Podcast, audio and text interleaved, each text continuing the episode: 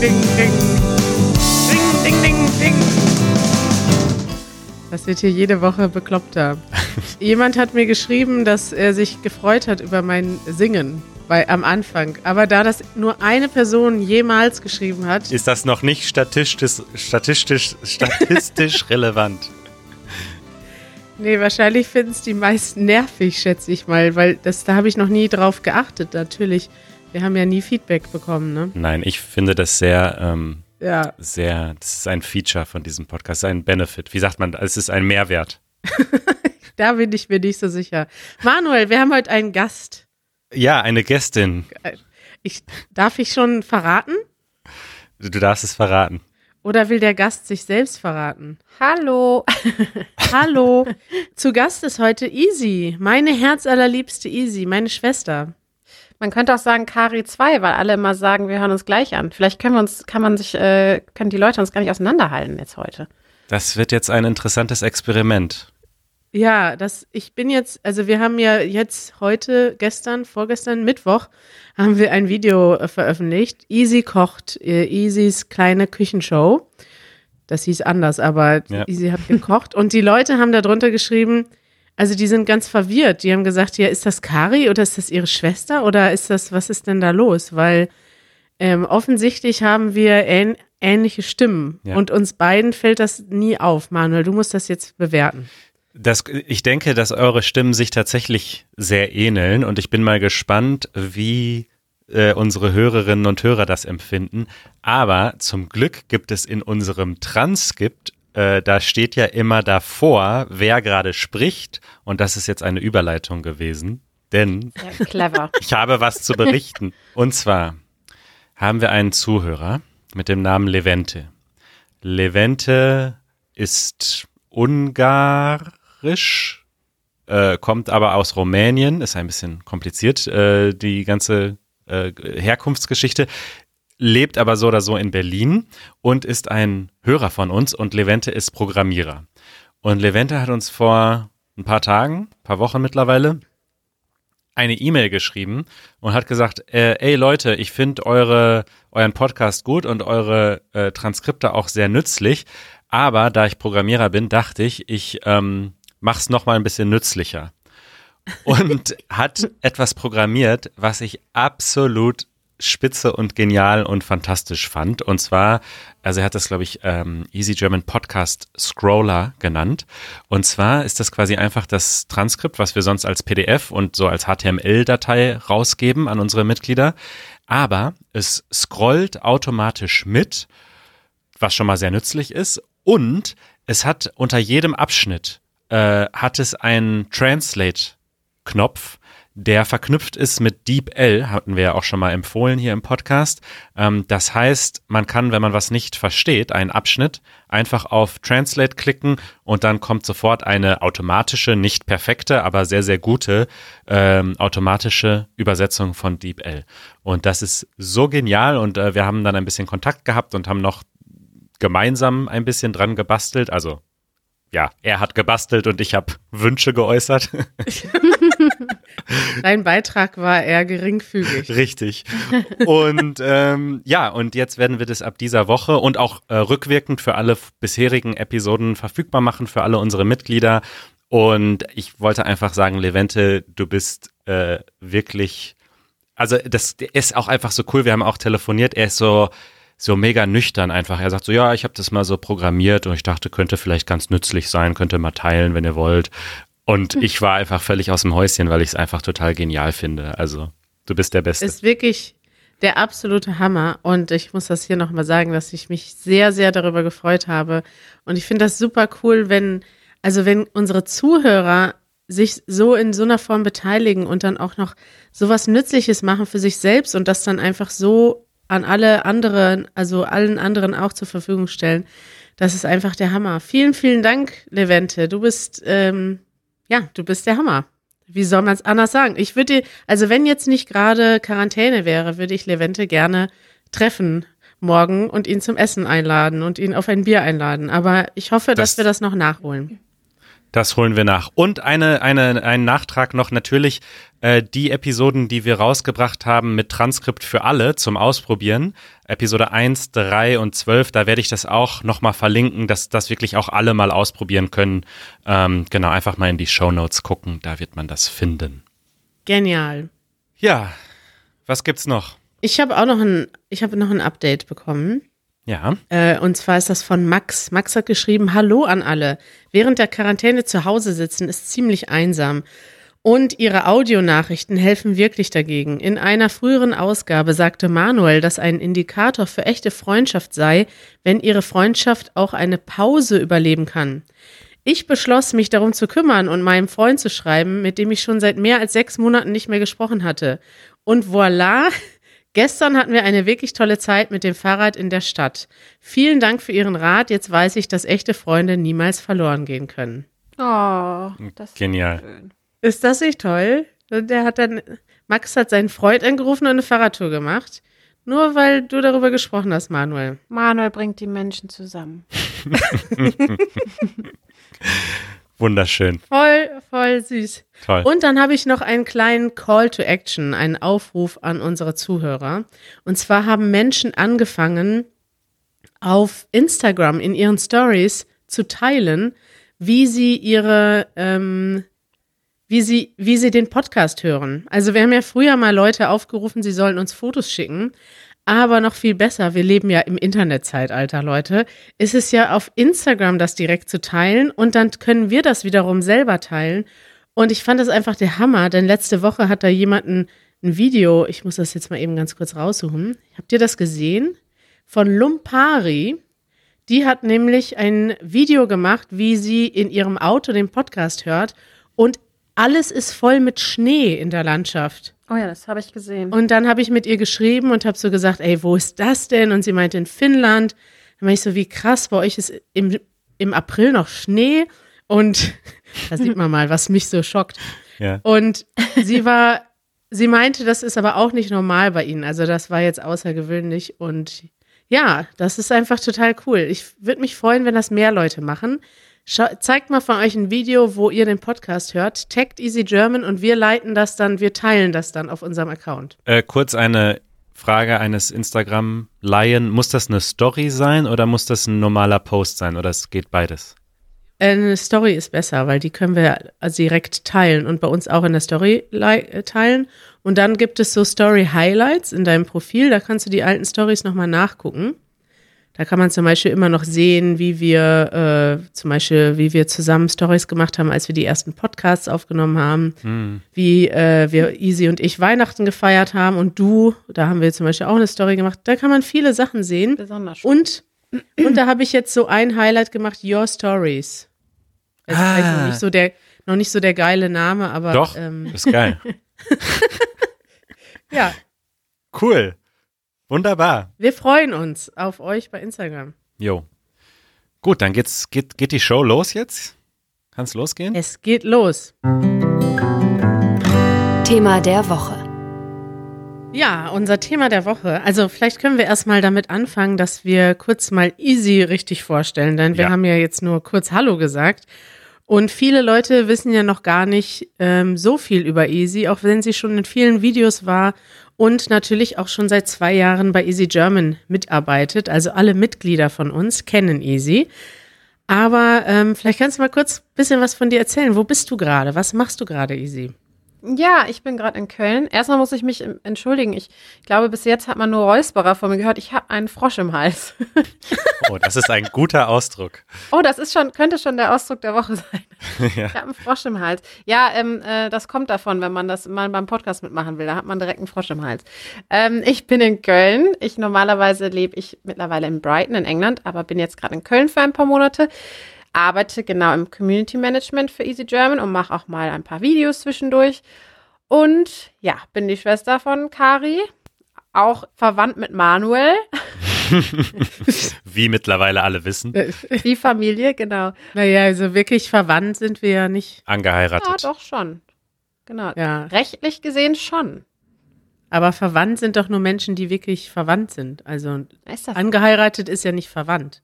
Wir sind legal eine Familie. Ja. da kommen wir nicht mehr raus. Ähm, ich weiß nicht. Was kann ich noch über mich erzählen? Ich weiß es nicht, Kari. Was, was, was willst du eine? Also, was hast du denn so für Hobbys, Easy? Oh je. Also, was mir gerade total fehlt, ich bin immer sehr gerne sehr viel draußen und gehe ganz gerne ganz lange spazieren, eigentlich täglich. Und das kann ich gerade natürlich gar nicht machen. Wieso? Nicht unbedingt wegen Corona, sondern auch, weil Köln ist einfach, hat nicht so viel Natur zu bieten, weil wir mitten in der Stadt hier sind. Mm. Das heißt, ich vermisse äh, die Natur sehr. Und ansonsten, was mache ich gerne? Ähm, ja, das war's schon. Nein, ich äh, ähm, liebe Musik und Konzerte. Kari und ich gehen ja sehr gerne zusammen auf Konzerte. Ich weiß nicht, ob du schon mal von unseren Konzerterlebnissen berichtet hast, Kari. Vielleicht. Nee, habe ich noch nicht. Aber Easy, weißt du, dass wir eigentlich wolltest du heute nach Berlin kommen Ja. und eigentlich wollten wir morgen zum Konzert deiner Lieblingsband zusammengehen. Ich weiß. Oh. Das ist so traurig. Es steht in meinem Kalender und ich habe es mit einem äh, weinenden Auge durchgestrichen. Guck mal, das steht auch bei mir, bei mir im Kalender. Stimmt, ich habe das jetzt schon gelöscht. Da stand nämlich noch dein Hotel. Äh, dein, dein, deine Hotelbuchung stand da drin. Ich weiß, es wäre so schön geworden. Aber wer weiß, ich glaube, die erholen die ganze Tour im nächsten Jahr zu den ungefähr gleichen Daten nach. Das heißt, wir, wir werden das noch machen. Wollt ihr noch verraten, welche Band es gewesen wäre? Es handelt sich um die beste Band der Welt. Die Ärzte? Die sind auch gut. Nee, es sind Folds. Ah, ja, die sind, die sind die zweitbeste Band der Welt. Voll. wir waren ja letztes Jahr auch schon auf, auf zwei Konzerten. Deswegen, ähm, ja, können wir das jetzt gerade noch verkraften, aber es wäre natürlich trotzdem schön gewesen. Easy, und du lebst normalerweise in England und bist jetzt für sechs Monate in Köln. Das ist die Story. Vier, genau, ja, das ist richtig. Leider hat äh, mit Corona jetzt, äh, sehen wir nicht so viel von Köln, beziehungsweise von unseren Freunden. Das war der Sinn, hierher zu kommen. Mhm. Aber Ja. naja, das ist nun mal so. Das ist so. Und äh, du hast heute auch ein Thema der Woche mitgebracht, das aus deinem eigenen Umfeld kommt, beziehungsweise ähm, du bist da eine, eine Expertin in dem Thema, kann man Naja. das sagen? Nein, kann man nicht. Was ist denn das Thema und warum hast du dir das ausgesucht? Also das Thema, ich glaube, wir haben es hier Homeoffice genannt oder Remote Work, ähm, habe ich mir ausgesucht, weil ich jetzt schon, auch schon bevor ich für Easy German gearbeitet habe, schon auch davor ein Jahr bei einer anderen Firma ähm, von zu Hause beziehungsweise auf Reisen remote gearbeitet habe. Und ich das sehr spannend finde, gerade natürlich jetzt, wo sehr, sehr viele Menschen ähm, von zu Hause aus arbeiten, äh, wie man das am besten angeht. Was gibt es für Fehler, die man machen kann oder auch nicht Fehler? Was gibt es für Tipps? Weil es ist schon eine Umstellung, ähm, ob man jeden Tag in ein Büro geht oder alles von zu Hause in Eigendisziplin macht. Mhm. Das, das finde ich auch. Also für mich ist das so, dass ich schon seit äh, ungefähr 13 Jahren nicht mehr in ein Büro gehe und das auch noch nie in meinem Leben vermisst habe. Dann bist du eher die Expertin. Wer weiß ich nicht, ob da, je- also, ja. Aber ich finde das sehr spannend, auch darüber zu sprechen. Manuel, wie ist das bei dir? Ähm, bei mir ist das eigentlich auch so, dass ich ja erst vor ein paar Monaten beruflich bei Easy German eingestiegen bin. Überhaupt angefangen habe, wieder zu arbeiten. Ja, genau. Davor hatte ich eine relativ lange Auszeit, äh, was Arbeiten generell betrifft.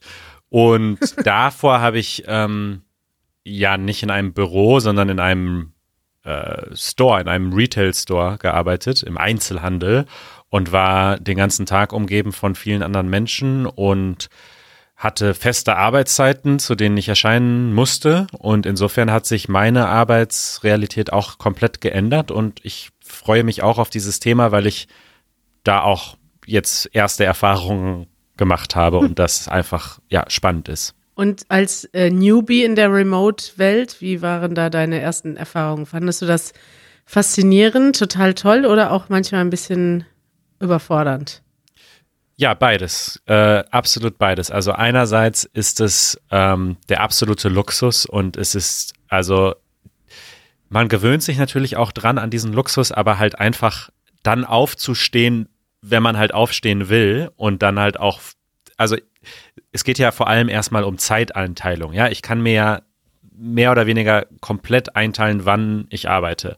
Und das bedeutet einfach, dass ich nie gestresst frühstücke zum Beispiel. Und das ist einfach so geil. Also ich habe jahrelang äh, mega gestresst gefrühstückt einfach. Also so 15 Minuten schnell frühstücken und Kaffee runter schlürfen.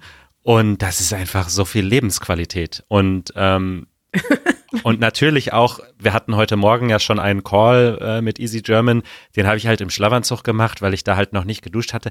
Das ist halt Was? einfach. Nein. Habt ihr das nicht gesehen? Und ähm, siehst du doch immer aus. danke, danke.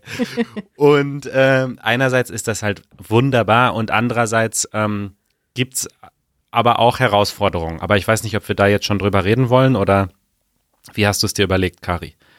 Ja, vielleicht kann ja Easy mal erzählen, wie sie, wann hast du denn angefangen, Easy zu Hause zu arbeiten und wie war das damals für dich? Hm, vor dreieinhalb Jahren so ungefähr.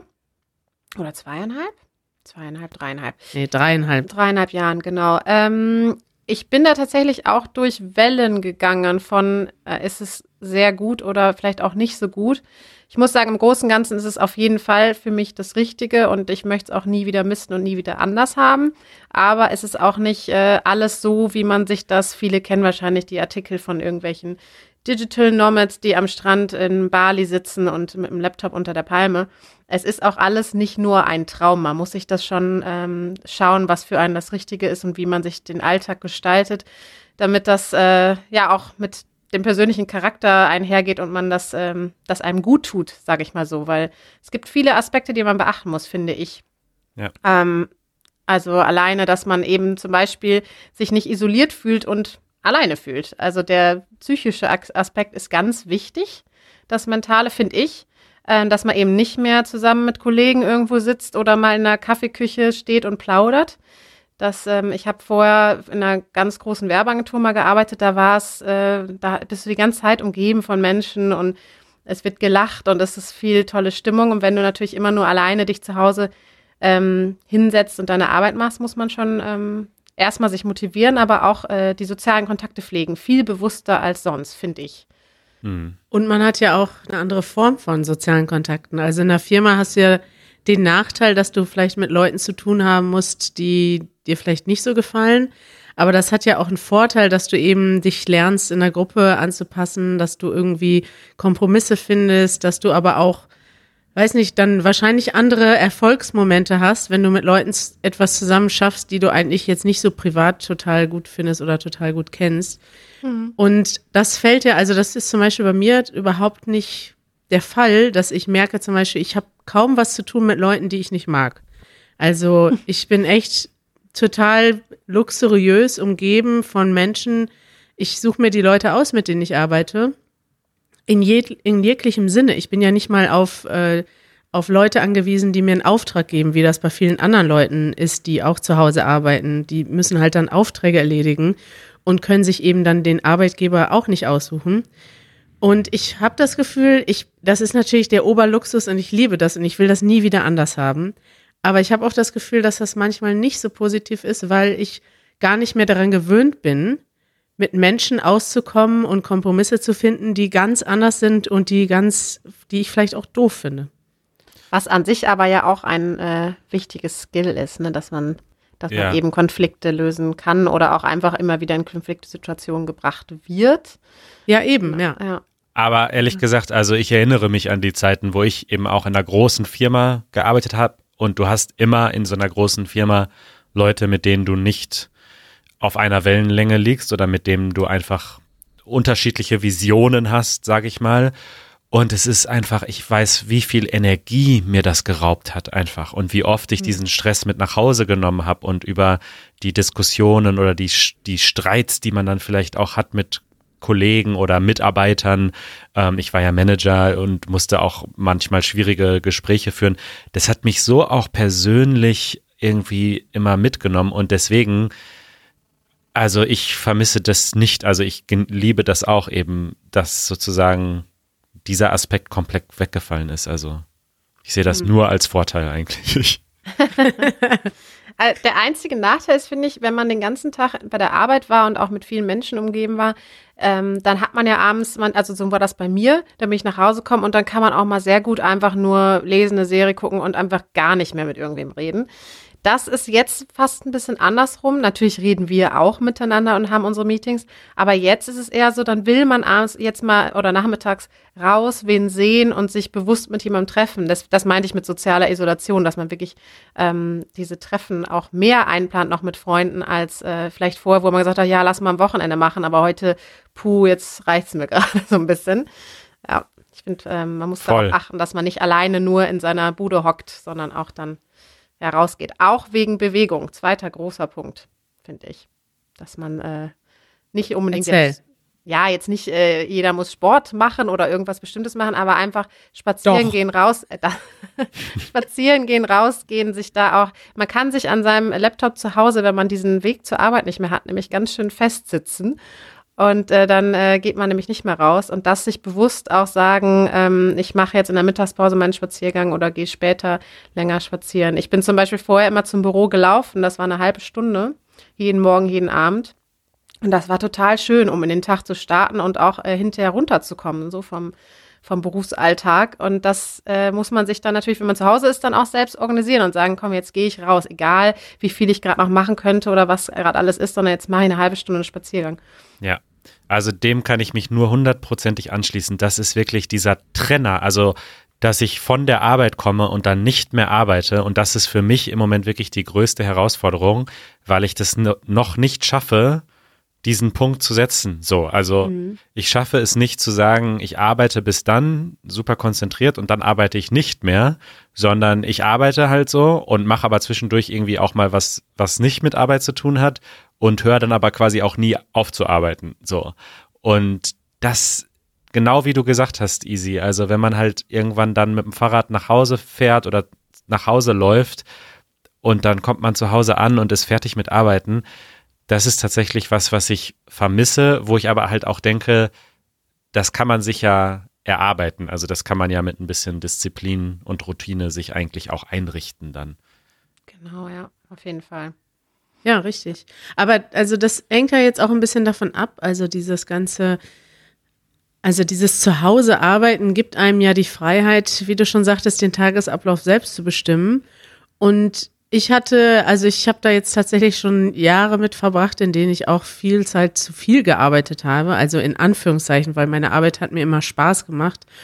Und ich würde nicht sagen, dass ich, also ich habe auch gleichzeitig viele soziale Kontakte und so. Also es hat jetzt nicht so sehr gelitten, mein soziales Leben. Aber tatsächlich habe ich lange Zeit damit äh, gestruggelt, also ähm, Probleme gehabt, ähm, wirklich zu sagen, okay, was ist jetzt für mich ein effizienter Tag? Weil ein effizienter Tag hat ja manchmal auch damit zu tun, also es kann ja sein, dass ich viel erledige und trotzdem das Gefühl habe, dass ich nicht viel geschafft habe und mhm. dann wird man schnell unglücklich. Und vielleicht können wir mal so über unseren typischen Tagesablauf reden, weil bei mir ist das zum Beispiel so, dass ich jemand bin, ich freue mich sehr darüber, morgens und mittags mehr Zeit zu haben und ich mag es sehr gemütlich in den Tag zu starten und ich nehme mir eigentlich da die Freizeit, die andere Leute eher sich abends nehmen. Also ich habe gar kein Problem damit, dann zu sagen, okay, ich mache dann eine, abends eine Pause von sechs bis acht und dann von acht bis elf und manchmal auch länger arbeite ich nochmal. Dafür fange ich aber auch erst um 12 Uhr an oder nimm mir dann nachmittags eine Stunde frei, weil ich irgendwie Bock habe, was anderes zu machen. Hm. Ja, dann fang doch mal an mit einem typischen Tag. Das war ja jetzt schon mal. Ach, das war schon.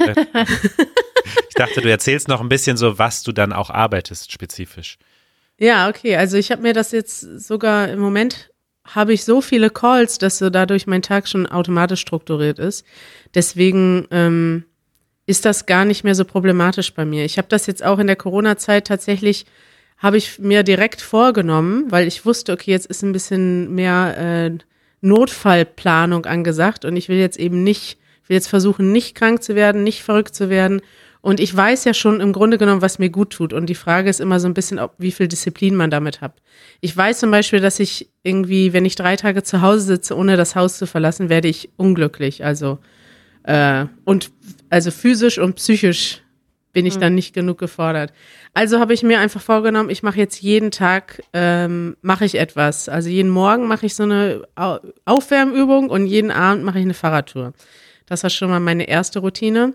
Und ich habe mir jetzt tatsächlich auch, ähm, ich arbeite jetzt so, dass ich abends frei habe. Also fast jeden Abend habe ich irgendeine soziale Verabredung über, Skype, über Skype oder über Zoom und mach was und arbeite nicht. Und das ist jetzt zum ersten Mal eigentlich in meinem Leben, dass ich jetzt mal zwei, drei Wochen am Stück abends kaum gearbeitet habe. Jetzt gestern war einer der wenigen Abende, wo ich mal zu Hause saß, Netflix geguckt habe und dabei noch ein paar Sachen vorbereitet habe. Aber ansonsten hatte ich jetzt, glaube ich, wochenlang jeden Abend irgend mit irgendwem telefoniert. Schön. Schön. Untypisch für mich. Ja. Aber schön, ja. Vielleicht behältst du das bei. Ja, vielleicht. Mal gucken. Und du, Easy, wie ist ein typischer Tag bei dir? Ähm, bei mir im Moment ist es so, dass ich tatsächlich relativ ähm, strukturierte Zeiten habe, dass ich ähm, meistens so zwischen halb neun und halb zehn anfange zu arbeiten. Sagen wir mal halb neun und zehn. Spanne ein bisschen weiter. Aber meistens halt dann irgendwie so um 8 Uhr aufstehen, Kaffee erstmal. Das finde ich auch schön, dass man erstmal in Ruhe einen Kaffee trinkt. Man hat natürlich ähm, den Weg zur Arbeit nicht, ist auch ein Vorteil, weil man natürlich diese Zeit einspart ähm, und für was anderes nutzen kann. Und dann arbeite ich ähm, genau meistens dann direkt und mache dann erst mittags so eine richtige Pause um zwölf, weil ich auch dann erst immer frühstücke, beziehungsweise mein Frühstück ist mein Mittagessen. Ähm, und arbeite dann bis im Nachmittag. Mach auch jeden Tag relativ ähnlich, ähm, es sei denn natürlich, wir haben Meetings und dann sind die Tage anders. Jeden Tag ähm, relativ ähnlich meine Aufgaben. So in unseren verschiedenen äh, Kommunikationskanälen, gehe da rein und schau, was gibt's Neues. Ähm, aber das war auch nicht immer so. Also ich ähm, bleib auch immer flexibel. Kommt natürlich drauf an, wenn man jetzt abends, zum Beispiel Kari hatte Dienstag äh, Geburtstag, da haben wir natürlich ein bisschen länger abends gezoomt, wie man jetzt so schön sagt. Dann schlafe ich auch gern länger und ähm, stehe dann nicht so früh auf. Und wenn man halt abends mal auf dem Konzert ist oder so, dann fang, fängt man halt später an. Das ist ja unser Luxus. Ähm, aber ich finde es schon wichtig, eine Routine für mich zu haben. Aber ich glaube, das muss man auch selber so ein bisschen auspendeln, ne? Was, ähm, wie man das am besten hat. Und habt ihr beiden äh, ein oder sogar zwei freie Tage in der Woche? Weil das ist tatsächlich bei mir auch noch so, dass ich irgendwie, ähm, also ich habe gar keinen Tag sozusagen, wo ich jetzt gar nichts mache, was mit der Arbeit zu tun hat. Und ich glaube, das wäre vielleicht aber ganz gesund, dass man sich so einen Tag wirklich ausspart. Wie, wie macht ihr das? Ich habe ähm, ganz klar tatsächlich, ähm, nicht immer, manchmal kommt es ein bisschen anders, aber ich mache tatsächlich Wochenende ganz normal. Ich, das ist für mich persönlich total wichtig. Deswegen hatten Kari und ich das auch mal so besprochen, dass, ähm, dass ich quasi das Wochenende wie in anderen Jobs auch Wochenende mache, Samstag und Sonntag. Und das äh, tut mir persönlich sehr gut, Hm. diese Pause zu haben. Hm. Und du, Kari? Ja, ich habe das noch nicht so wirklich. Also ich habe, ähm, mache dann Samstag und Sonntags, mache ich so die E-Mail zum Beispiel. Wer uns Samstags und Sonntags eine E-Mail schreibt, bekommt dann immer von mir eine Antwort und nicht von Easy. Das hättest du jetzt, äh, das, äh, diese internen Geheimnisse darf man nicht preisgeben. Jetzt kommen die ganzen E-Mails am Samstag. Hallo Kari. Ja. Nee, aber wir freuen uns ja auch über E-Mails und manchmal lassen wir dann auch Sachen, es kommt ja darauf an, was für eine E-Mail. Wir beantworten ja nicht alles am gleichen Tag, das können wir auch nicht immer.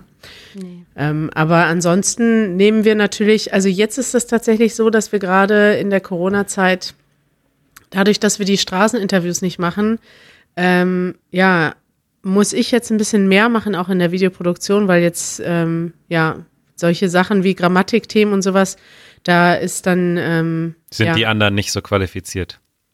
Nee, qualifiziert nicht, aber das ist ja auch eine Frage, wer, wer damit so ein bisschen Erfahrung hat und sich das irgendwie auch, ja, ich habe mich da so reingearbeitet. Also ich meinte das ernst, ich bin da wirklich nicht qualifiziert für. Ach, ich glaube, das könntet ihr auch. Ich koche lieber. Aber wir hatten halt schon eine ganz gute Routine, dass unser Videos halt zu, weiß nicht, also 50 Prozent aus Straßeninterviews bestehen. Ja. Und da hatten wir auch mittlerweile ein ganz gut eingespieltes Team, auch mit Francisco, mit Maria, mit Janusz. Also da war unser Team einfach größer und das ist jetzt so ein bisschen kleiner geworden wieder. Zumindest jetzt vorübergehend. Und deswegen habe ich das jetzt im Moment tatsächlich so, dass ich keinen richtig freien Tag habe. Weil ich war schon so weit, bevor Corona angefangen hat, dass ich auch am Wochenende weitestgehend frei hatte. Also also sagen wir mal so, dass ich dann nur zwei bis drei Stunden gearbeitet habe. Das ist für mich schon ein, eigentlich ein freier Tag. Ja. Aber ansonsten, deswegen versuche ich jetzt gerade abends ähm, frei zu machen. Also wenn ich tagsüber arbeite, kann ich auch sieben Tage die Stunde, äh, sieben Stunden, äh, sieben Tage. da seht ihr mal, wie verwirrend das ist. Ich kann auch sieben Tage arbeiten in der Woche, ähm, wenn ich regelmäßig Pausen genug habe zwischendurch. Das ist eigentlich kein Problem für Ja. mich. Aber ja, man muss die Pausen haben. Man kann nicht. Wir hatten, glaube ich, eine Woche, wo da war, glaube ich, Easy krank. Ich weiß nicht, was, was da noch war. Da haben wir, glaube ich, jeden Tag Podcast gemacht. Da habe ich, glaube ich, sieben Tage am Stück, zwölf Stunden jeden Tag gearbeitet. Und da habe ich doch dann gemerkt, okay, das ist jetzt ein bisschen Zu viel. too much. Da muss man dann wieder ein bisschen runterfahren, weil das ist das dann ja auch nicht wert. Ähm, und das bringt ja auch unseren Zuschauern nichts, wenn wir dann am Ende da sitzen und uns nicht mehr wohlfühlen. Mit Augenringen. Ja. Ja. Habt ihr denn feste Arbeitszeiten? So easy, du hast quasi schon unter der Woche, du hast schon so ein bisschen gesagt, feste Arbeitszeiten. Ja, fest nicht, nee. Also ich sage, ich, ähm, ich, ist schon so, dass ich mir jeden Morgen einen Wecker stelle. Das machen ja manche auch nicht und sagen, ich, ich schlafe ähm, schlaf halt so, wie ich irgendwie aufwache und dann fange ich halt irgendwann mal an. Es klingelt schon ein Wecker und, ähm, und dass ich den Tag starte. Am Wochenende nicht. Aber ähm, es, es gibt einen festen Zeitraum, einen festen Zeitblock, in dem ich arbeite. Aber das ist auch immer, natürlich wird er nach hinten raus, ist es nicht immer Ende, wenn Ende ist, sondern dann macht man auch mal länger. Es ist aber auch schön, diese Flexibilität muss man sich, glaube ich, auch, deswegen muss man das vielleicht auch ein bisschen über die Zeit lernen, wenn man anfängt, von zu Hause zu arbeiten, dass die Flexibilität ja auch ein Luxus ist und dieses, ähm, manchmal finde ich abends, die Energie, ich glaube, das hast du auch ganz ähm, oft, Kari, deswegen hast du wahrscheinlich abends nicht so viel frei gemacht bisher, dass ich abends einen totalen Drive kriege und denke, jetzt mache ich das alles und dann sitze ich da vier Stunden und es läuft total gut und solche Zeiten soll man ja auch nutzen. Das ist ja total produktiv, ne? Und diese Flexibilität, sich zu bewahren, ist natürlich totaler Luxus, sowohl für einen selbst als auch für das Unternehmen, weil das einfach sehr produktiv ist, finde ich. Ja. Ja, das stimmt. Manuel, hast du feste Arbeitszeiten? Nee, also bei mir, ich, bei mir klingelt auch ein Wecker, weil ich einfach auch, also ich muss auch sagen, dass ich den dann trotzdem manchmal ignoriere, aber ich versuche zumindest jetzt nicht so in die Puppen zu schlafen und ehrlich gesagt, ähm, irgendwie In die früher Puppen schlafen. bis in Was die Puppen schlafen, wenn man so richtig lange schläft, wo kommt das wohl her? Bis in die Puppen schlafen. Wir haben schon mehrere ähm, Ausdrücke der Woche hier. Ähm, also die Herkunft der Generiert. Redewendung hat mit Puppen nichts zu tun. Soll ich das kurz live äh, erklären? Ja. Also der Ausdruck stammt ursprünglich aus dem Berlin des 18. Jahrhunderts und bezieht sich auf den Platz, an dem die Siegessäule steht, der große Stern. Da waren wir ähm, auf der, äh, das kann man sehen, wenn man sich das, äh, die Easy German Episode zum Beispiel anschaut äh, von dem Klimastreik. Da sieht man das. Ja. Und ähm, so, und dort ließ König Friedrich II., den man auch den alten Fritz genannt hat, kurz nach seiner Krönung eine Reihe von Götterstatuen aufstellen. Spöttisch bezeichnete man diese im Volksmund als die Puppen des Königs. So, und dann haben die äh, Berliner haben äh, immer dort Spaziergänge gemacht im Tiergarten in diesem pa äh, Park. Und ähm, der Weg bis zu den Puppen des Königs war ziemlich weit. Und daher kam das mit bis in die Puppen. Das bedeutet sehr weit oder sehr lang. Ah, Boah, ganz wow. schön komplizierte Erklärung. Ich verlinke Äh, den ja. Artikel. Und äh, bis in die Puppen schlafen bedeutet sehr lange schlafen.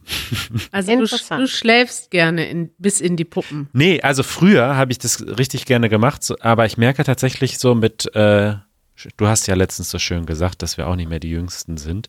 Und Nee. ähm, tatsächlich, ich bin dann so ein bisschen unglücklich, weil ich dann, wenn ich jetzt irgendwie wirklich bis elf schlafe, dann bin ich zwar ausgeschlafen, aber denk mir so, und um, umgekehrt nämlich, also umgekehrt ist eigentlich besser zu erklären, ich hatte jetzt auch in den letzten Wochen manchmal so Zeiten, wo ich immer um sieben aufgestanden standen bin und um sieben meditiert habe und mein Tagebuch geschrieben habe und gefrühstückt habe und dann früh angefangen habe zu arbeiten.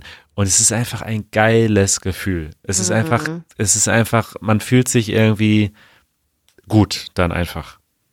Ja, Ja. Ja, das, das finde ich fange auch. meistens um 11 Uhr an. Ich finde das auch ein geiles Gefühl. Aber Wanda, das ist bei mir auch erst mit der Zeit gekommen. Also jetzt tatsächlich erst so in, den letzten, in der letzten Zeit, dass ich, äh, dass wenn ich, es, es klappt zwar nicht immer, wenn ich früh ausstehe und irgendwie, wenn man um 8 Uhr anfängt zu arbeiten, ne, da geht auch Ja. einiges. Dann, Ja. dann sitzt du da um halb elf und denkst dir, das habe ich alles schon geschafft. Richtig. Bis halb elf. Ich hätte gerade erst aufstehen können. Das ist auch cool. Und ich bin dann immer so ein bisschen stolz auf mich selbst. Das motiviert mich dann, weil ich dann, ja, das macht einfach glücklich, ne? Richtig, genau so geht's mir auch. Ja. Ja, aber ja, wenn man es immer schaffen würde. Also ich will jetzt auch nicht von mir behaupten, dass das die Routine ist. Ja. Also dann haben wir schon mal einen Tipp für unsere Zuhörer, die jetzt, wenn ihr jetzt plötzlich zu Hause arbeiten müsst, trotzdem einen Wecker stellen, auch wenn man es nicht muss. Das ist ein, eine nützliche Sache. Morgenstund. Morgenstund hat Gold im Mund. Ah, schon wieder so ein Spruch, Manuel. Ähm, ja. Aber ich stelle mir zum Beispiel auch einen Wecker, drück aber manchmal bis zu sieben, acht Mal auf Snooze. ja, Das mache ich auch ein bisschen. das mache ich auch manchmal. Aha, Eigentlich habe ich alle. euch erwischt, ihr, ihr Frühaufsteher. Aber ich finde zum Beispiel, was total wichtig, noch viel mehr als der Wecker ist, dass man sein persönliche Schlafzeit findet. Ich finde, es ist noch viel wichtiger, dass man ungefähr zu der gleichen Zeit jede Nacht schlafen geht. Das tut mir nämlich total gut. Wenn ich, ähm, manchmal pendelt sich das bei mir so ein, dass es immer, immer später wird, von Abend zu Abend. Dann gehe ich irgendwann um zwei Uhr nachts oder um halb drei ins Bett und dann geht's mir einfach nicht mehr gut. Ich brauch, muss eigentlich immer ungefähr zur gleichen Zeit schlafen gehen. Dann ist es eigentlich äh, für meinen Körper und mental das Beste. Mhm. Ja, teile ich diese Einschätzung. Ich schaffe das nur nicht, aber theoretisch ähm, geht es mir auch so. Ist das Ja. eine gute Idee? Easy, du hattest jetzt schon einige Tipps genannt aus deinen Jahren äh, zu Hause arbeiten. Und zwar regelmäßig Bewegung, soziale Kontakte pflegen.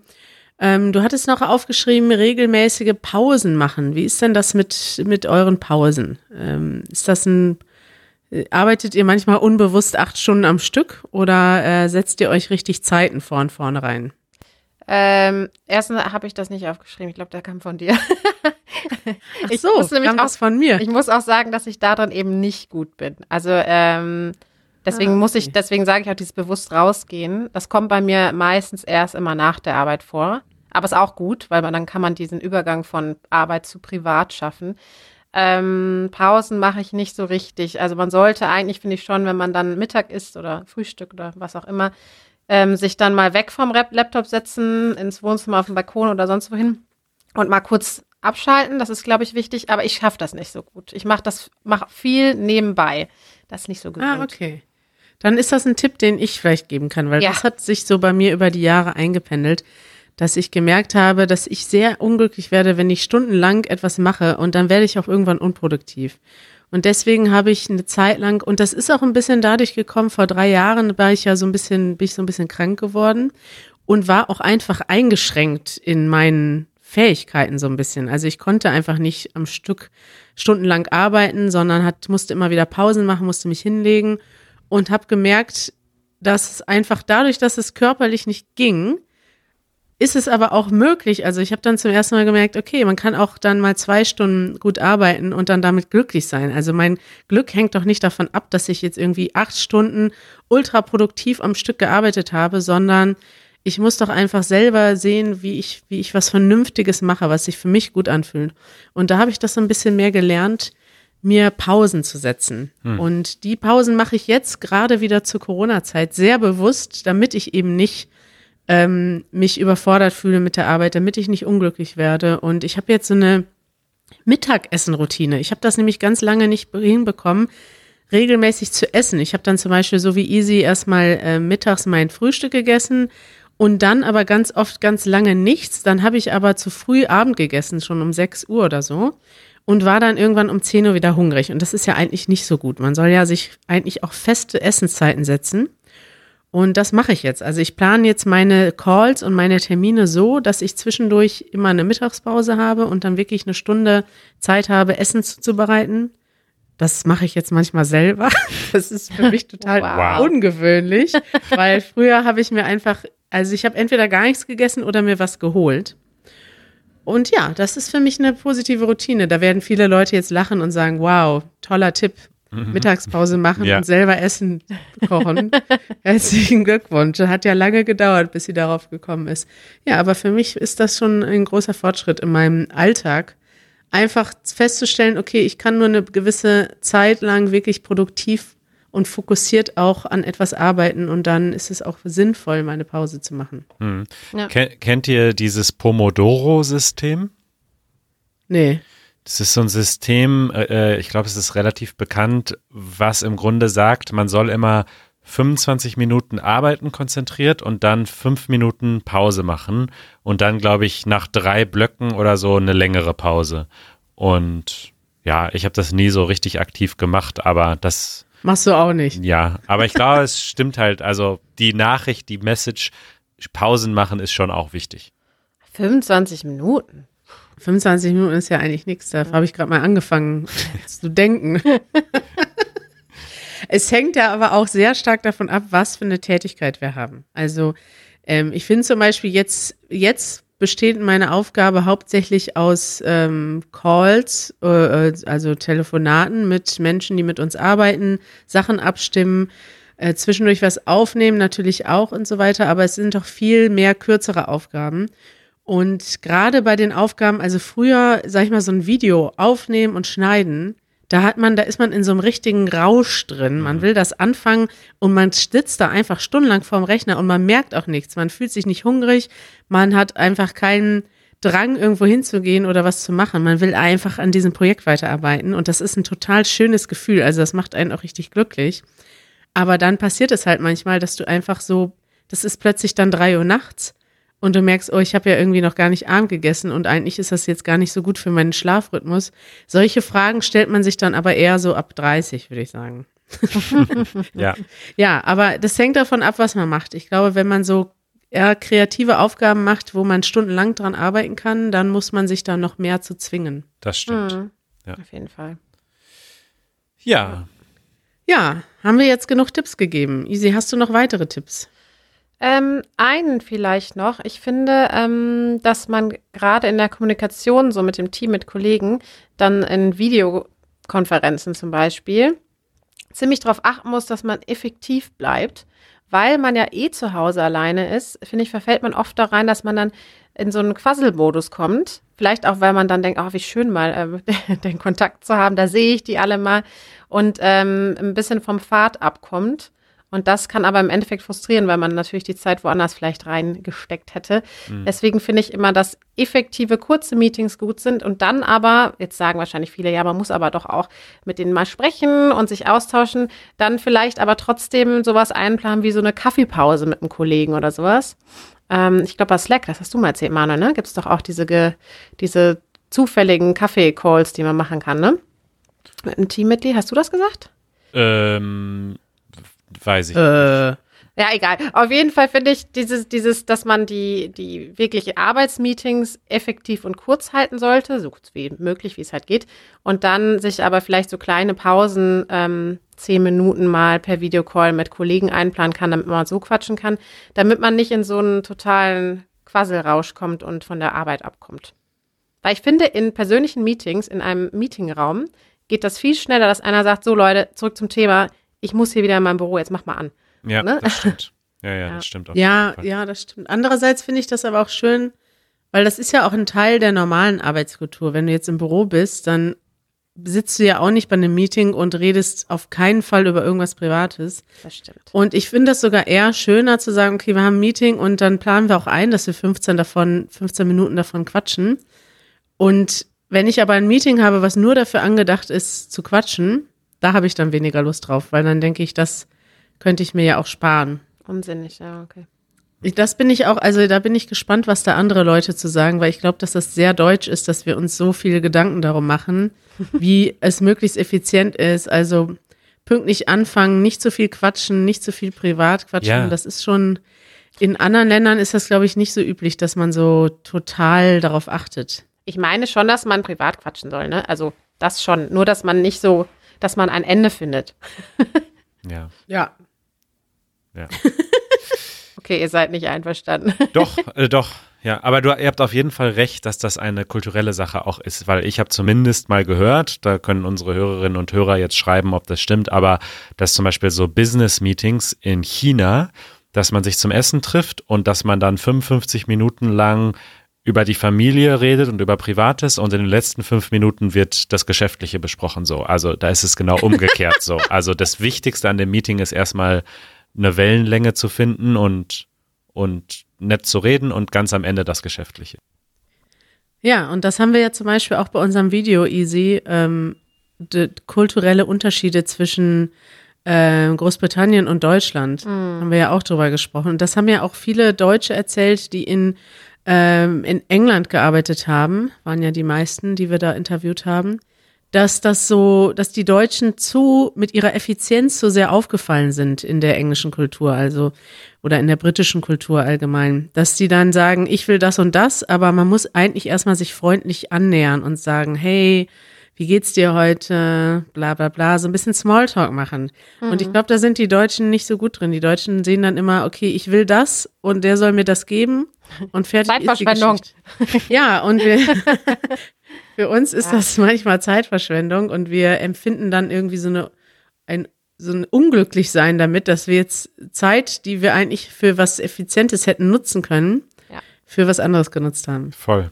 Ja, und im privaten Leben in England finde ich, also jetzt mal unabhängig von der Arbeitswelt, finde ich das auch sehr, sehr schön, weil ich mag es total, dass man sich da im Supermarkt mal mit wem Fremden unterhält. Das ist völlig normal, dass man sich über irgendein Produkt oder so da zusammensteht und sagt, ach, das und dies und jenes und dann, ach, ich habe sie schon mal da um die Ecke gesehen. Ähm, die sieht es natürlich nicht auf Englisch, aber ich finde das total schön, weil da geht man viel mehr mit einem Lächeln durch den Tag, weil alle total gut drauf sind und total lieb und nett zueinander sind. Das ist, äh, ist schon sehr schön, ja. Also, für mehr Gequatsche in unseren Calls. Ich, ich nehme es zurück. Mehr Quatschen. Redet viel, tauscht euch aus, nur privat ist es super. genau. Super. Schön. Schön, Manuel. Eine Sache wollte ich aber noch gesagt haben. Und zwar hat uns das unser Zuschauer, Zuhörer Richard, hat mir in passenderweise einen Artikel geschickt heute oder vor ein paar Tagen schon zum Begriff Homeoffice.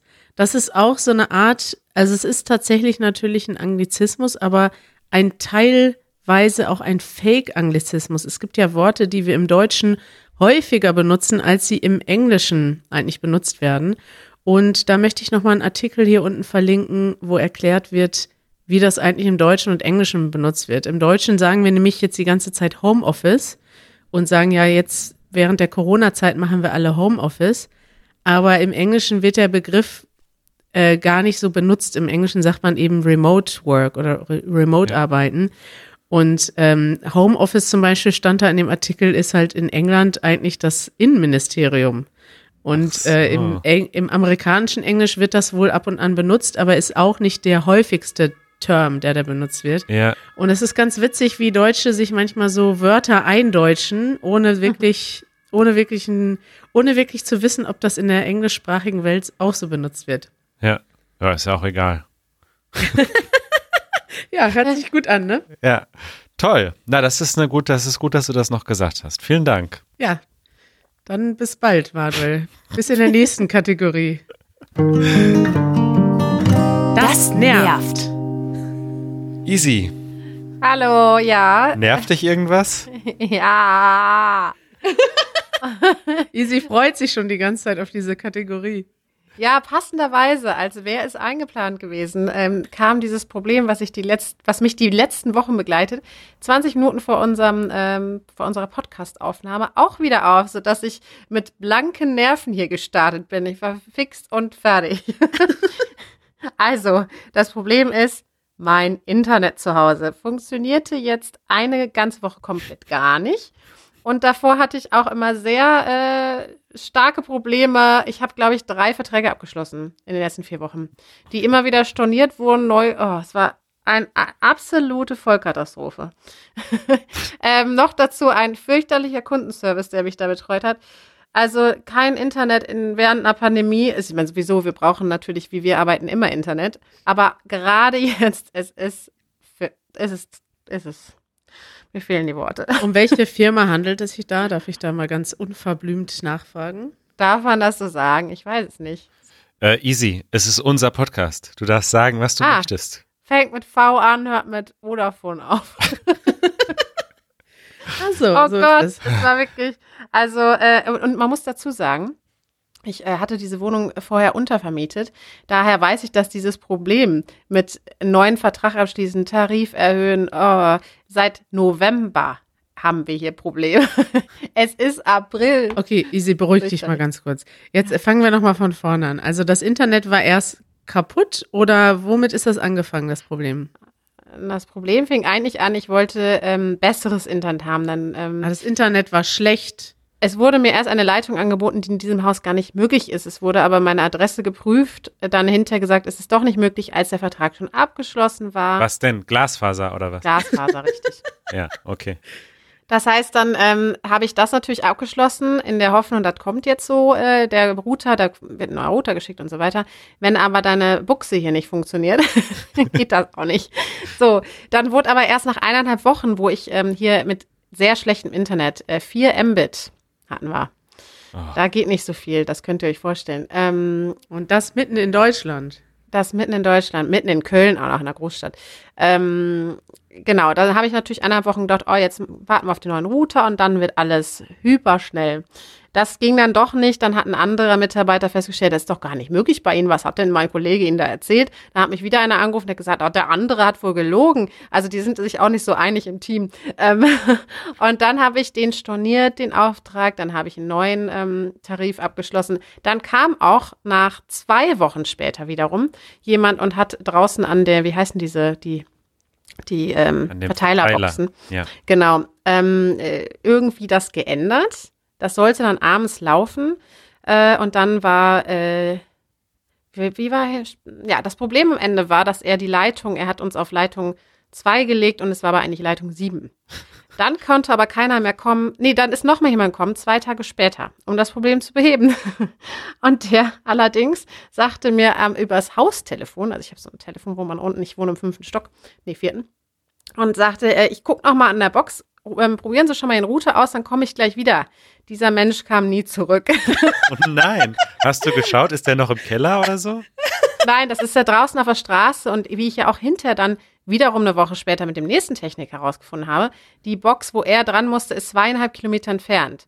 Das heißt, der ist da Ach so. wahrscheinlich hin, hat dann irgendwie vergessen, dass er nochmal wiederkommen wollte. Nee, hat dann auf seine Uhr geguckt. Oh, 5 Uhr, Feierabend. Dann. äh, Feierabend kann er sich wer anderes drum kümmern. Er hat auch dann später äh, den, äh, den Auftrag offiziell abgeschlossen mit, es liegt noch eine Störung vor, ja, und es muss noch mal ein Techniker kommen. Viel Spaß. Ja, genau. Und das war dann der Donnerstag, genau, Dienstag war der erste Techniker da, Donnerstag der zweite und dann kam der nächste Techniker in der nächsten Woche. Das heißt, es war einfach nie Internet da und der hat es dann sehr schnell erkannt, das, der war top. Der war top. Aber jetzt in der Zwischenzeit war das Internet kaputt oder was? Oder war das Der dann noch, gar nicht da, die DSL-Leitung war gar nicht da. weil das auf der falschen Leitung lag? Richtig. Also Ach. ein sehr, äh, der, der Techniker, der dann äh, im Endeffekt das Problem behoben hat, sagte, das äh, war ein sehr offensichtliches Problem, was man eigentlich direkt hätte sehen müssen. Hätte, hätte Fahrradkette. Hm? Hätte, hätte Fahrradkette. Hätte, hätte, Fahrkette. Äh, und jetzt muss ich sagen, das war jetzt Montag, heute ist Freitag. Jetzt ist immer noch äh, dreimal der Router diese Woche ausgefallen. Das heißt, es geht wieder die DSL-Verbindung weg. Wir müssen den komplett resetten, uns wieder mit diesem Modem-Installationscode neu aktivieren und dann geht es eine Stunde später wieder. Es ist zum Verzweifeln. Oh Gott, oh Gott. Also da habe ich direkt zwei Fragen. Erstens, was heißt das? Ihr habt gerade irgendwas mit Fahrradkette gesagt. Was, was soll das? Hätte, hätte Fahrradkette. Das sagt man so. Wie, wann sagt man das denn so? Wenn etwas hätte sein können, aber nicht am Ende so war. Und das sagt man nur, weil sich das reimt? Ja, klar. Gut, danke, haben wir das erklärt. Man Bitte? sagt dann hätte, hätte Fahrradkette, wenn man, wenn etwas nicht passiert ist. Und die andere Frage ist, ist das, würdet ihr sagen, das ist ein typisch deutsches Problem oder müssen Menschen Ja. in der ganzen Welt sich mit sowas rumschlagen? Nein. Deutschland Ja. ist. Äh, s- äh, Höre ich da eine gewisse Aggressivität auch bei dir, Manuel? nein, aggressiv bin ich nicht, aber genauso wie easy. Nein! es ist einfach ähm, so, ich will jetzt nicht anfangen, ja, aber es kann einfach sowieso auch mit der Glasfaser, ja, also dass wir dass wir nicht einfach vor 20 Jahren schon angefangen haben, überall Glasfaser zu verlegen, auch in die Häuser rein und so, wie die das in Skandinavien und auch in anderen Ländern gemacht haben, ist einfach schade. Ist einfach schade. Es ist schade, ja. Ja, ja. ich äh, ähm, muss im Vergleich zu England sagen, dass einfach in England gehst du wirklich in den kleinsten kleinen Fish and Chips Laden, wo du nur, wo es nur eine Theke gibt sogar und vielleicht noch einen Stehtisch und da steht Free Wi-Fi und du ja. kannst einfach, du hast überall, über, überall, das geht ja. gar nicht anders. Also, ja. Ähm, ja. Ja, oder in Südkorea war ich in einem wirklich äh, super, super günstigen Hotel, also ja, ein günstiges Hotel. Und da hatte einfach jedes Zimmer äh, irgendwie ein Gigabit Up und Down Glasfaser. Und das ist so normal in Südkorea, so natürlich. Glasfaser. Es ist einfach, wir sind hm. einfach so Hinterher. Tabellenletzter, was das betrifft. Ja. Und es gibt in, in Deutschland gibt es Hotels, wo man nochmal 10 Euro extra pro Nacht für das WLAN bezahlen muss, weil es nicht mhm. ein, wie sagt man, nicht eingeschlossen ist in dem ja. in der Übernachtung. Für 150 MB. Ja, und das ja. finde ich immer noch das Krankeste, wenn du so ein Hotelzimmer hast, für das du 100 Euro gezahlt hast und dann sollst du nochmal 10 Euro extra für Internet bezahlen. Also. Ja. Gut, ja, also, Easy, äh, ich teile dein Leid. Ja, es tut mir leid für die schlechte Stimmung. Es, aber es tut mir auch ganz gut, das mal rausgelassen zu haben. Ja, das konnten wir wenigstens da schon mal helfen, dass jetzt ähm, deine Stimmung besser ist. ja. Gut. Janusz philosophiert. Janusz, ja. wir haben heute ein neues Thema bei Janusz philosophiert. Oh. Und zwar wollten wir das Thema mal anders angehen heute. Das ist ja normalerweise so, dass du mit einem Thema kommst, dann gibst du uns eine kleine Aufgabe, dann zeigt sich, dass Manuel und ich gar keine Ahnung haben und dann erzählst du uns was. Und ja. dann geben wir eine Aufgabe an unsere Zuhörer. Das hat schon ein paar Mal sehr gut geklappt, aber auch ein paar Mal nicht. Zum letzten Mal, beim letzten Mal hast du zum Beispiel gefragt, ähm, warum ist es so, dass es etwas gibt und nicht so, dass es nichts gibt? Und ich muss sagen, dass ich mit dieser Frage auch persönlich sehr überfordert war. Und ähm, auch unsere Zuhörer waren damit ein wenig überfordert. Wir haben ein paar sehr nette Antworten bekommen, aber insgesamt sehr wenige. Okay. Und dann habe ich heute nämlich angefangen mit Janusz beim Mittagessen kochen. Das ist ja meine neue, mein, das ist ein neues Hobby. Äh, darüber zu reden, was interessiert uns eigentlich in der Philosophie? Und darüber wollten wir jetzt mit euch reden. Denn ich habe festgestellt, es gibt einige Sachen, die mich in der Philosophie brennend interessieren.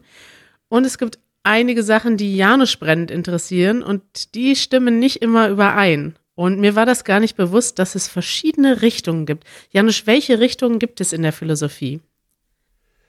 Ähm, ja, ich würde sagen, so ganz grob erstmal, ähm, man interessiert sich dafür, ob es die Welt gibt und wenn ja, dann wie viele davon und wenn ja, dann woraus ähm, äh, sind sie aufgebaut. Und dabei gemeint ist eigentlich, woraus sind sie letztendlich aufgebaut? Was ist dieses erste Ziegelstein, äh, aus dem quasi sich die ganze Realität aufbaut, ja?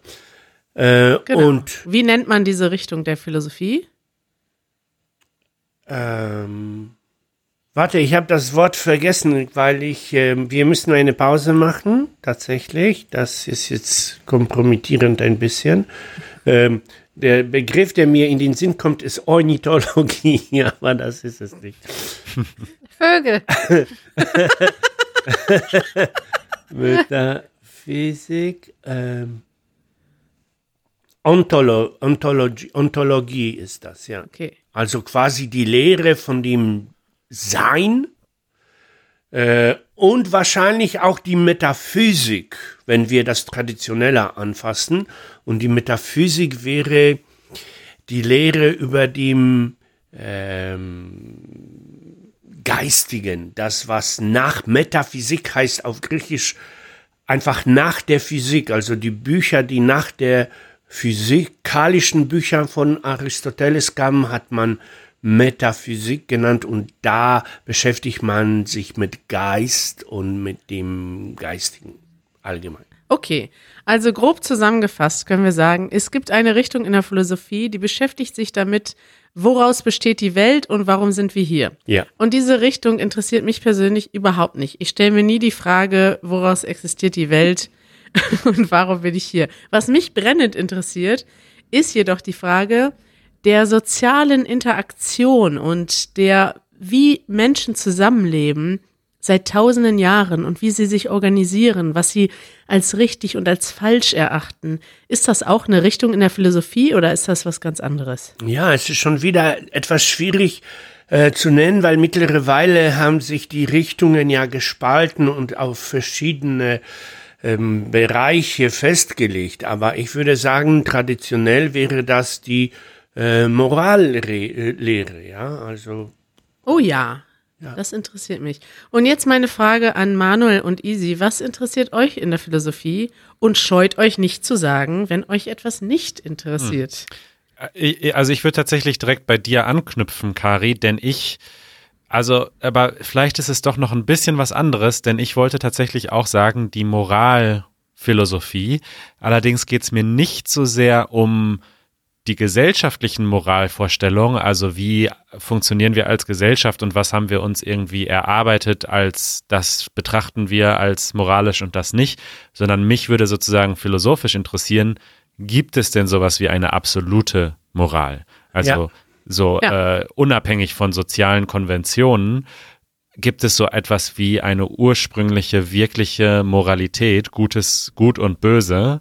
Oder ist das alles nur ein Konstrukt, was wir uns äh, quasi erarbeitet haben oder überlegt haben? Das, das finde ich wirklich wahnsinnig spannend und zum Beispiel dass auch die praktischen Auswirkungen auf mein Leben. Also ich zum Beispiel als ähm, privilegierter Mensch, der in Deutschland geboren ist, äh, was habe ich denn sozusagen moralphilosophisch für Pflichten, die daraus resultieren und was vielleicht auch nicht? Ähm, das sind Sachen, die ich mich super oft frage und die mich interessieren. Ja. Top Frage. Ich würde sagen, da haben wir schon direkt ein Thema gefunden. Easy, wie ist das bei dir? Ähm, ich finde das auch sehr interessant, äh, was Manu gerade gesagt hat. Ich äh, denke schon, also ich denke jetzt nicht speziell über den Sinn des Lebens nach. Ich glaube, den muss jeder für sich selbst finden, was sein eigenes Leben angeht. Aber das ganze Sein beschäftigt mich schon, ja. Ich bin schon jemand, der immer mal wieder darauf zurückkommt, warum warum sind wir hier und warum sind wir irgendwann nicht mehr da und was ist die, ja, was hat das für Konsequenzen und äh, auch, das hat ein bisschen, ist sehr melancholisch negativ manchmal geraucht. Da ja. darf man aber gar nicht so weit äh, reindenken, glaube ich. Das macht dich unbedingt glücklich. Oh doch, das macht dich sehr glücklich. Und das sind sehr berechtigte Fragen und mit denen äh, soll man sich auseinandersetzen. Und es gibt einen Grund dafür. Und wenn ihr interessiert seid, würde ich euch den Grund erzählen. Gerne. In einer anderen Episode. Oh nein. Ich finde das interessant, weil ich merke, dass auch, dass Janusz sich extrem viel damit beschäftigt hat. Zum Beispiel, was passiert nach dem Tod? Was ist vor meiner Geburt passiert? Und darüber, Janusz, hast du, glaube ich, schon dein halbes Leben lang nachgedacht. Und dich macht das glücklich, weil du für dich eigene Antworten gefunden hast.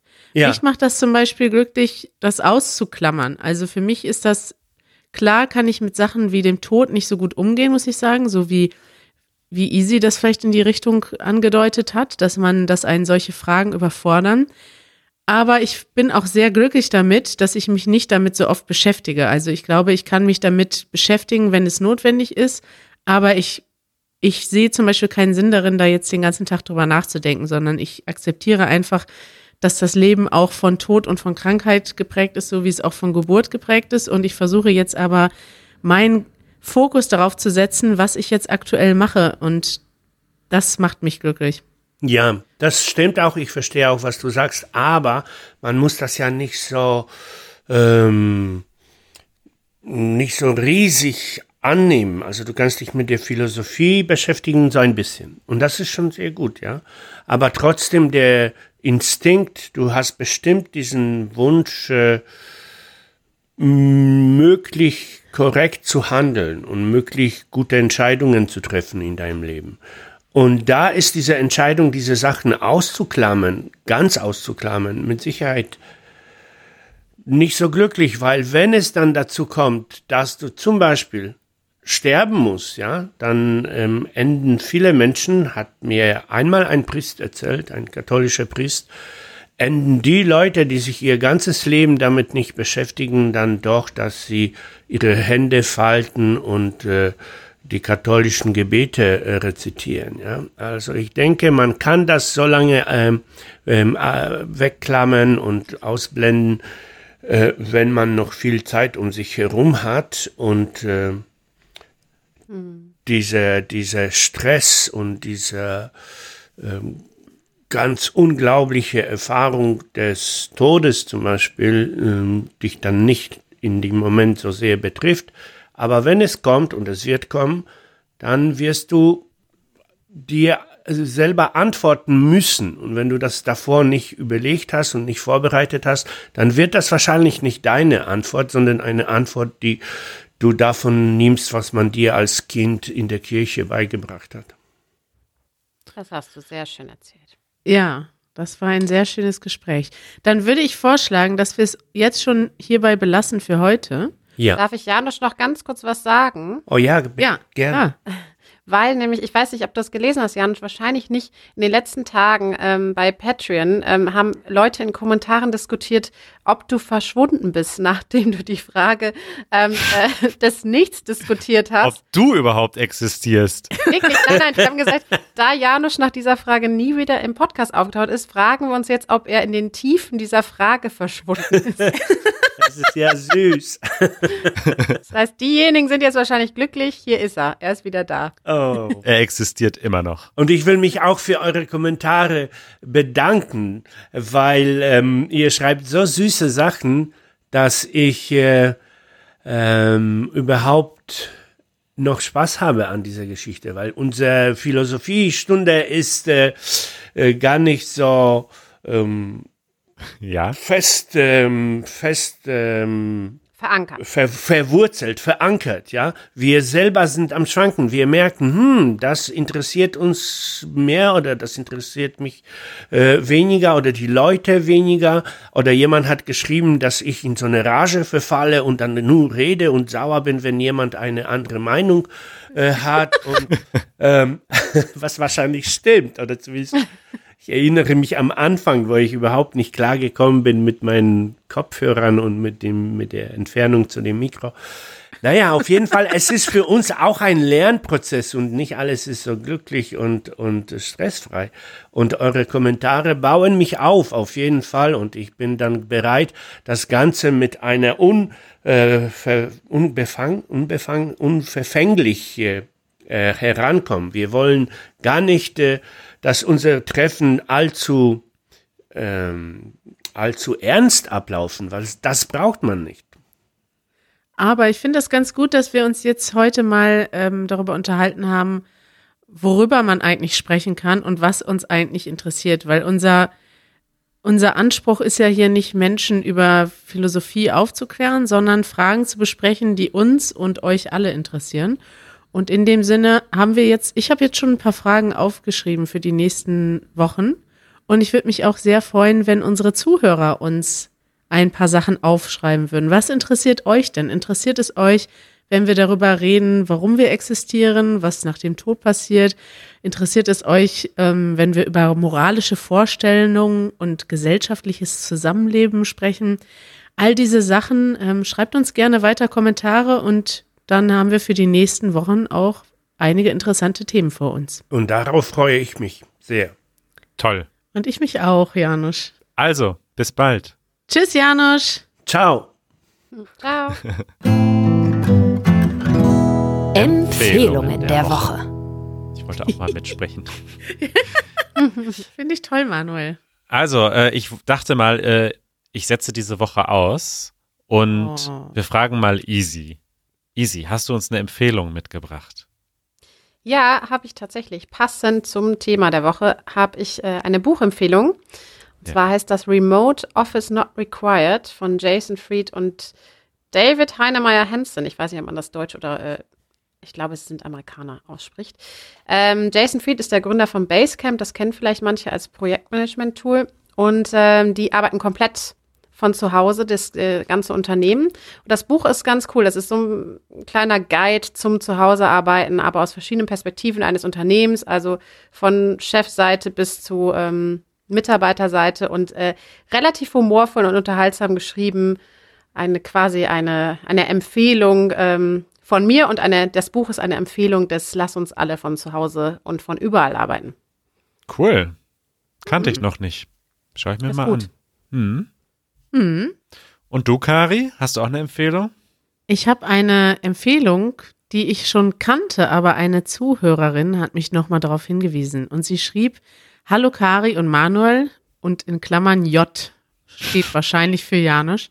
Was für eine tiefe Diskussion. Ich hoffe, ihr schätzt diese lustige, schnellen YouTube-Show vom Goethe-Institut. Ich habe darüber nachgedacht, als Kari ihren Zeitplan erklärte.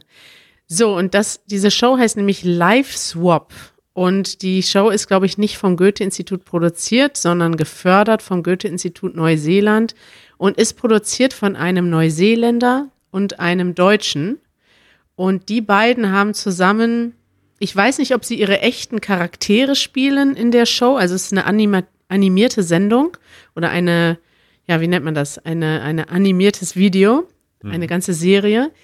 Aber sie haben doch zumindest ihre Erfahrungen verarbeitet, ähm, und zwar ihre Kulturschocks so ein bisschen verarbeitet. Wie ist es als Deutscher in Neuseeland zu leben und wie ist es als Neuseeländer in Deutschland zu leben? Und da kommen so viele typische Sachen drin vor, wie zum Beispiel der Deutsche nimmt alles ernst.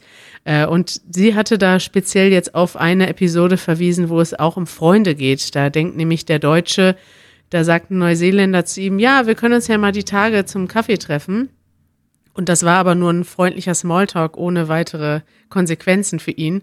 Und der Deutsche fragte sich dann die ganze Zeit, wann werde ich endlich zum Kaffee eingeladen?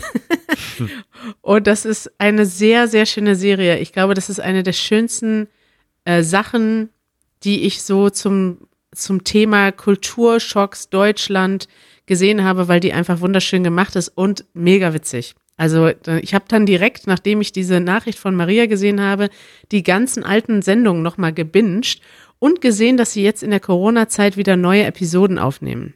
Ein toller YouTube-Kanal, den ich nur empfehlen kann. Genial. Hm. Fantastisch. Verlinken wir in den Shownotes. Eure Fragen.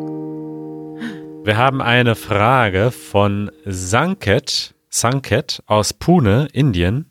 Hm, haben wir von, wir haben schon mal eine Frage aus Pune beantwortet. Das weiß ich, weil ich äh, damals gesagt habe, dass ich in Pune war. Das sage ich jetzt nochmal. Ich, äh, hallo Sanket, ich war auch schon mal in Pune. ähm, und auf jeden Fall. Äh, wir haben nur einen Zuhörer in Pune. Pune ist eine große Stadt. Es könnten auch mehrere sein. Ähm, Sanket fragt, ich habe eine Grammatikfrage. Und zwar habe ich einen Ausdruck öfters gehört und Kari hat ihn auch mehrmals im Podcast verwendet. Und zwar in Anführungszeichen. in schriftlicher Form kenne ich die Bedeutung, aber was bedeutet es beim Sprechen? Also in Anführungszeichen sagt man immer dann, wenn man etwas nicht so ganz ernst nimmt oder wenn man etwas nicht ganz wörtlich nehmen kann. Und dann würde man das schriftlich in Anführungszeichen setzen. Es gibt sogar diese Gestik dazu, also diese Gestik mit den zwei Zeigefinger und Mittelfinger an beiden Händen, mm. die man sowieso Anführungszeichen bewegt. Und das benutzt man auch beim Sprechen, immer wenn man sagen will, dass etwas nicht ganz wörtlich gemeint ist. Ich versuche jetzt auch über ein Beispiel nachzudenken.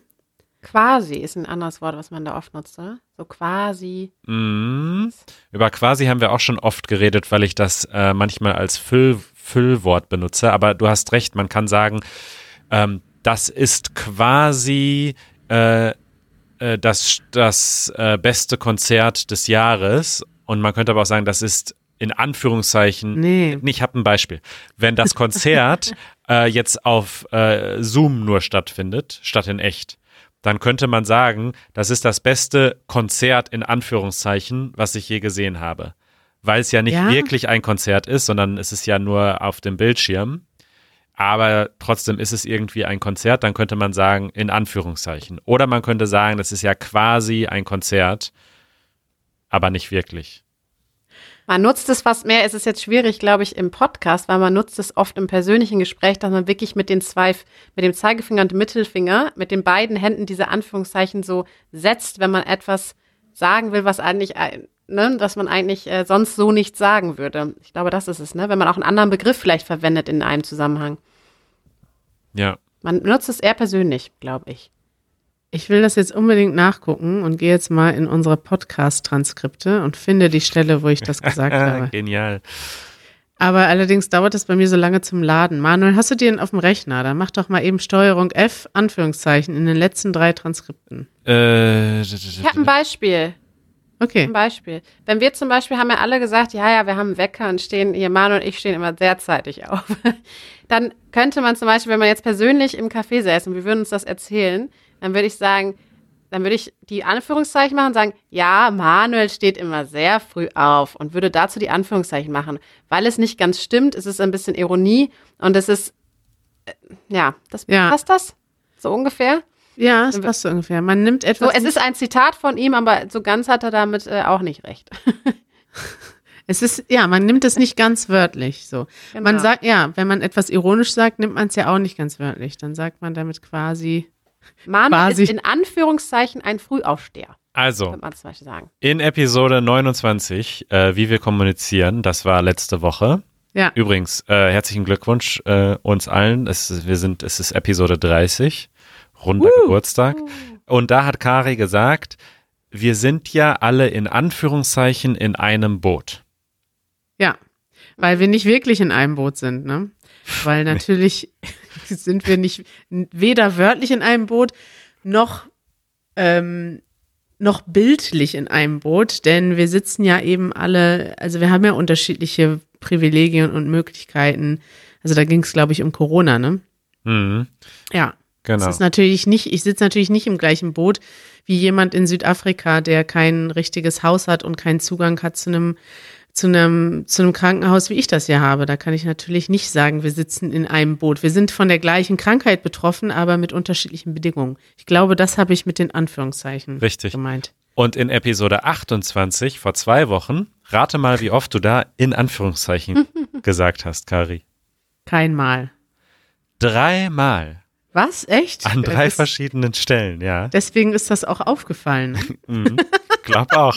Sag mal ein Beispiel dann. Da hast du zum Beispiel gesagt, ähm, in Minute 20 ungefähr, äh, da, da, da, da, dass die Menschen grundsätzlich nicht so schnell Smalltalk machen, sich nicht so viel unterhalten, nicht so viel Interesse haben an so oberflächlichen, in Anführungszeichen, Gesprächen mit Menschen, wie das in vielen anderen Ländern der Fall ist. Also das in Anführungszeichen hat sich auf das Wort oberflächlich bezogen Aha. in dem Satz. Ja, weil das nicht alles oberflächlich ist. Ey, ich habe gerade eine Theorie aufgemacht, ne? Ja, die hören. unbedingt. Und zwar ist in Anführungszeichen und quasi, ähm, und es gibt ja auch im Deutschen diese Modalpartikel, die quasi, jetzt sage ich schon wieder quasi, die keine richtige Bedeutung haben, die nicht übersetzt werden im Satz, aber eine, die transportieren ein Gefühl. Zum Beispiel mal, halt, doch. Die transportieren so Metadaten, so Gefühle, Ja. die wir oder zum Beispiel Erwartungen, die wir haben. Ich sage zum Beispiel zu Easy, das stimmt doch gar nicht. Und dadurch mache ich aber, ich, ich drücke quasi etwas aus, ohne das so ganz direkt zu sagen. Und mir ist schon aufgefallen oder ich habe das schon gelesen, dass es in manchen Sprachen diese Modalpartikel gibt und in anderen Sprachen nicht. Zum Beispiel gibt es die in Niederländisch, aber in ganz vielen anderen Sprachen nicht. Und vielleicht existieren die gerade da, wo wir so sehr direkt sind, aber uns nicht immer trauen, alles direkt auszudrücken, weil mit diesen Modalpartikeln und auch diesem in Anführungszeichen und diesem quasi ähm, versuchen wir so einen Satz zu verweichlichen. Also der ist, hat dann nicht eine hundertprozentige Wahrheit, sondern ich drücke damit aus, dass etwas nicht, also etwas immer noch im Auge des Betrachters liegt und von der Perspektive abhängt oder auch anders definiert oder anders interpretiert werden kann. Ja, das ist, Ja, ist jetzt sehr weit hergeholt, aber das werde ich mal weiter untersuchen. das ist eine gute Theorie. Ja. Weil Deutsche sind ja so direkt und Niederländer auch. Das, ist, das schreiben uns Leute immer wieder. Die, das hat ja auch was damit zu tun. Jetzt ist jetzt wieder aufgekommen bei dem Thema Freundschaft. Die Deutschen sagen immer ihre Meinung und das nervt natürlich auch. In anderen, in anderen Kulturen sind die Leute viel freundlicher, viel höflicher, machen mehr Smalltalk, sind auch mehr, haben auch mehr diesen, diese oberflächlichen, die, jetzt sage ich wieder in Anführungszeichen, weil wenn ein Engländer auf der Straße fragt, hey, how are you? Dann ist das nicht oberflächlich zu sehen. Ich sage das jetzt aus deutscher Sicht als oberflächlich, deshalb in Anführungszeichen. Ich hoffe, Ja. das ist jetzt nicht zu sehr abgeglitten, aber es gibt sehr viele feine Kulturunterschiede, die mich sehr faszinieren. So, Sanket, äh, du weißt Bescheid. Äh, in Anführungszeichen kann man äh, immer mal einstreuen und dann ist es nicht mehr so, ähm, Ernst. so, so Oder direkt. direkt. Ja. Genau. Toll, ja, tolle Frage. tolle Antwort und toller Gast heute. War richtig nett mit dir, Easy. Ja, es war, hat sehr viel Spaß gemacht. Juhu. Ja, Easy. Ich freue mich, wenn wir jetzt öfter von dir hören und von dir sehen. Ne? Du bist ja jetzt auch ein Kochstar geworden. Du hast sehr viele äh, interessante Kommentare bekommen zu deinem Kochen, zu deinem Kochvideo. Und obwohl du schon vorher gesagt hast, dass du kein Ko keine Köchin bist und auch kein Rezept hier äh, in der Sendung zeigst, äh, gab es doch sehr viel interessantes Feedback zum Thema, wie du dein Kochen noch verbessern könntest. Du hast die Tomaten falsch geschnitten. Nudeln koche ich jetzt grundsätzlich anders. Das ist schon mal klar. Ich werde meine Kochroutinen werde ich komplett ändern. Das ist schon mal klar. Ja, und vielleicht kannst du uns da auch ein bisschen auf dem Laufenden halten, uns und die Zuschauer. So Easys kleine Kochshow. Und dann erfahren wir so ein bisschen mehr, was da so passiert. Und dann, die Leute sind Teil von der Kochshow. Die geben dann so Anweisungen und Ideen da rein. Aber Wäre doch eine, äh, ja, das wäre eine Idee. Äh, Ben hier, Ben Eve, den auch einige kennen, hat mir gestern ein Rezept geschickt und fragte, ob ich das nicht auch mal in der Sendung ausprobieren möchte. Und dann äh, können wir vergleichen, er hat das auch gerade ausprobiert, wie toll das gelaufen ist. Das wäre natürlich eine Idee, ne? das wäre eine super Idee. Im Deutschen sagt man ja allerdings auch, zu viele Köche verderben den Brei.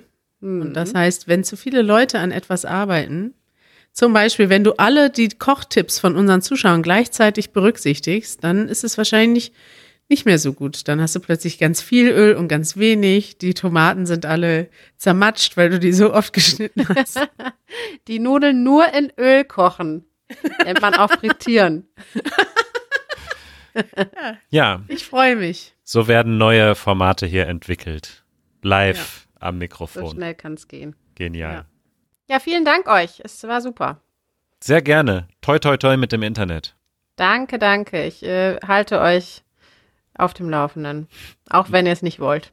Ey, Doch. du könntest auch ein Video mal darüber machen, Easy. Wie kriegt man in Deutschland Internet? Weil ich glaube, noch frustrierender ist es ja, diese Erfahrung zu machen, wenn man noch kein Deutsch kann und sich damit Ja. beschäftigen muss, wenn man ganz neu in Deutschland ist. Schritt eins, nicht Vodafone nehmen.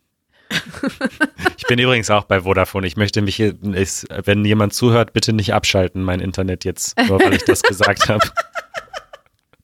Äh, es gibt nicht so viel Auswahl, ist das andere Problem in Deutschland. Es gibt bei Vodafone auch tolle Mitarbeiter. Das möchte ich auch dazu sagen. Ja. Ganz tolle Erfahrungen hast du da gemacht nach dem 25. Es ist nicht alles Anruf. schlecht. ja. Schön. Easy. Vielen Dank. Bis bald. Danke euch. Tschüss. Ciao. Ciao.